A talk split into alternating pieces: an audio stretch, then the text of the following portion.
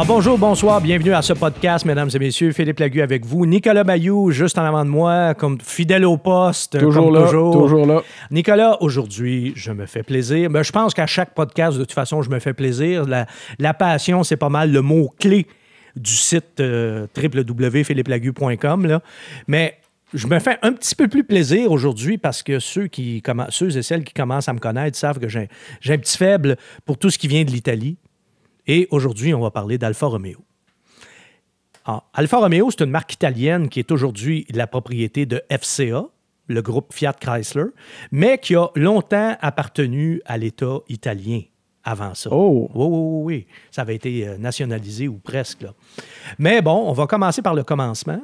La marque Alfa, c'est une vieille marque, là. La marque Alfa est fondée en 1910 à Milan. Roméo, lui, il n'est pas encore dans le portrait. En fait, c'est un Français, Alexandre Darac, qui fabrique déjà des voitures sous son propre nom en France depuis le début du siècle, qui décide d'ouvrir une usine à Naples, en Italie, puis il fait ça pour contourner les droits de douane. Mais Naples est un petit peu trop éloigné de la France, puis euh, la production, finalement, va être transférée dans une nouvelle usine à Portello, près de Milan, dans le nord de l'Italie. Pour l'anecdote, d'ailleurs, un de ses employés est nul autre que Louis Chevrolet, Oh, drôle. d'origine suisse, qui va ensuite émigrer en Amérique. En raison de difficultés financières, par contre, le- l'entreprise va être vendue à des hommes d'affaires italiens et c'est eux qui vont la rebaptiser Alpha. Puis Alpha, c'est un acronyme, comme Fiat. Et là, je vais essayer de le dire avec euh, mon accent euh, italien euh, catastrophique. Le nom complet, c'est Anonima Lombarda Fabrica Automobili. Alpha.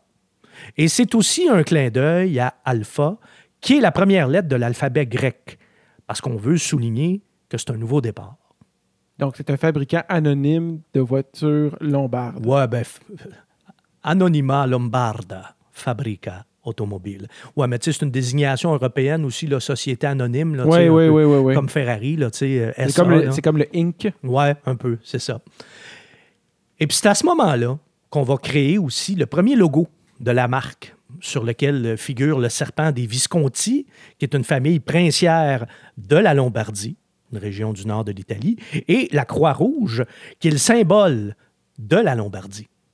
Le, le serpent des Visconti, la Croix-Rouge de la Lombardie, puis le trèfle à quatre feuilles, lui, le célèbre quadrifolio, lui, va être le symbole des activités sportives de la marque, puis il va être ajouté à l'écusson en 1923. Et pour terminer avec M. Darac, qui est le fondateur officiel de- de- d'Alfa Romeo, avant même que ça porte le nom Alfa Romeo. Alors, M. Darac, lui, il va se retirer complètement de l'industrie automobile pour se consacrer à la gestion de l'hôtel Negresco. Ah!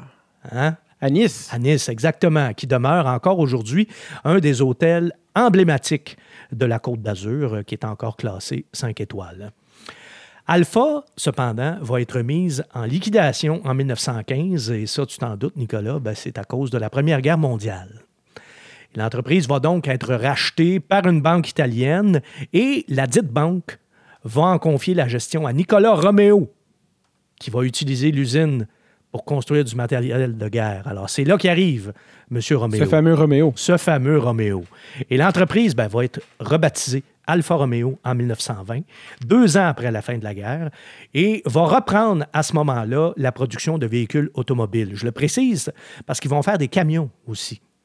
Et ça, c'est la grande période d'Alfa Romeo qui débute, autant en sport automobile que pour ses voitures de production.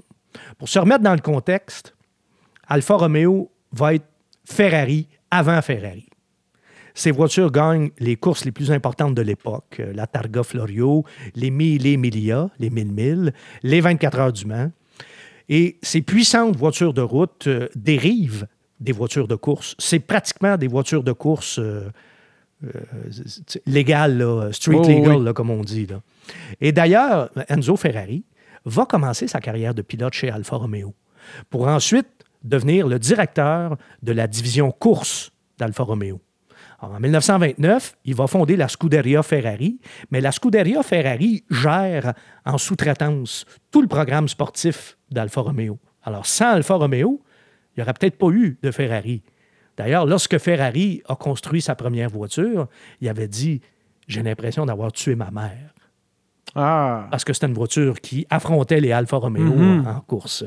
Fin de la parenthèse. On revient à M. Romeo. Nicolas Romeo, ben, il va être écarté, lui, de la gestion de l'entreprise en 1928. Et c'est là que l'État italien, qui était de toute façon le bailleur de fonds d'Alfa Romeo depuis les années 20, va en devenir propriétaire. Ils vont, ils vont être propriétaires de la marque jusqu'en 1933. Et là arrive la Seconde Guerre mondiale. L'usine de Portello va subir euh, des bombardements, tout comme euh, l'usine Ferrari d'ailleurs à Maranello, mais elle va être reconstruite à la fin de la guerre et la production va reprendre graduellement.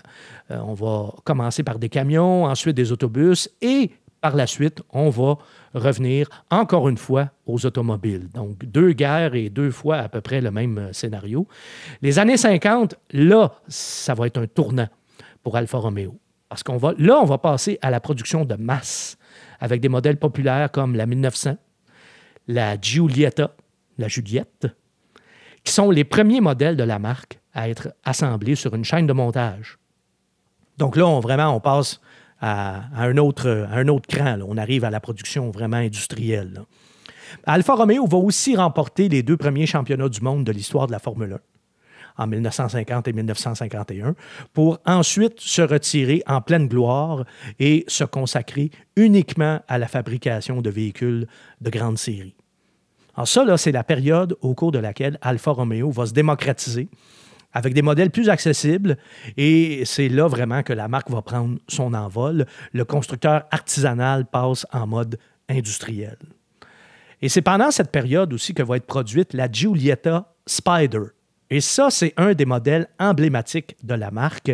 On peut d'ailleurs la voir dans de nombreux films de l'époque et c'est aussi une de mes Alfa Romeo préférées. Et dans les années 60, la Giulia, tiens, tiens, hein, une voiture euh, qu'on a, pu, qu'on a pu conduire, la Giulia va remplacer la Giulietta. En français, on pourrait dire que finalement que Julie a remplacé Juliette. Alors, la Giulia va être produite de 1962 à 1977 et euh, certaines de ses déclinaisons, d'ailleurs, vont être le fruit de collaborations là, avec les plus célèbres carrossiers italiens. hein.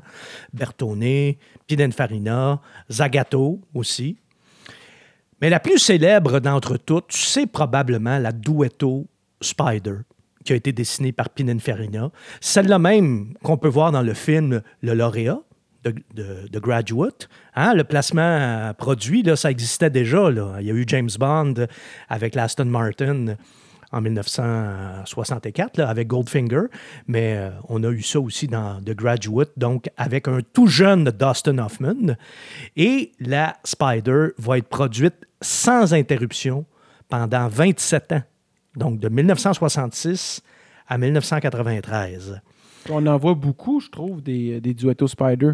Ah ben oui, oui, oui, ben ça- il y en a beaucoup. maintenant, je Il y veux en a dire. beaucoup qui ont été produites. Mhm. Alors déjà, ça aide à, à en conserver beaucoup aussi. là. Et Alfa Romeo, c'est important de parler de course automobile quand on parle d'Alfa Romeo parce que c'est quasiment indissociable. Et Alfa Romeo va revenir à la compétition dans les années 70, d'abord en endurance, avec beaucoup de succès d'ailleurs en endurance, puis euh, en Formule 1 au début des années 80, ça, moi, je m'en souviens très, très bien, dans les années de Gilles Villeneuve, entre autres, avec moins de succès, par exemple. En Formule 1, là, ils gagneront même pas un seul Grand Prix. Là. Oh. Et euh, l'aventure va se terminer à la fin de la saison 85 avec euh, quelques podiums, mais aucune victoire en six saisons. Euh, pour les puristes, la 75 va être la dernière vraie Alfa Romeo parce que c'est la dernière berline à propulsion, donc à roue motrice arrière. Puis on l'avait baptisé 75 pour souligner le 75e anniversaire de la marque en 1985. Et chez nous, ben, elle était vendue sous le nom Milano. Ça aussi, c'est une voiture que, que j'ai bien connue, là, parce qu'on en avait, on en avait ici. C'est parmi les dernières Alpha qu'on a eues. Et Fiat, et c'est là qu'arrive Fiat dans le portrait, justement, Fiat va racheter Alfa Romeo en, 1900 en 1986 et la 164, celle qui va remplacer la Milano, devient le premier modèle de ce nouveau chapitre qui dure maintenant depuis 31 ans, quand même. J'ai failli conduire une 164 celle qui a remplacé la Milano à l'é- à l'époque, parce que j'ai commencé ma carrière en 1991. Malheureusement, Alfa Romeo s'est retiré du euh, marché nord-américain, je pense, l'année suivante, et j'ai dû attendre 25 ans avant de pouvoir conduire ma première Alfa, la Giulia. Mhm. Est-ce que l'attente en valait la peine? Ben ça, je vais vous garder ça pour un prochain podcast. Alors, c'était l'histoire d'Alfa Romeo. Alors, quand je vais essayer la Giulia, vous allez voir, vous allez être en mesure de bien comprendre quel est l'ADN d'Alfa Romeo. Et je vous invite à écouter notre podcast donc sur l'essai de l'Alfa Romeo Giulia. Merci beaucoup d'avoir été avec nous. Merci Nicolas Merci Philippe, salut. et à la prochaine. À la prochaine.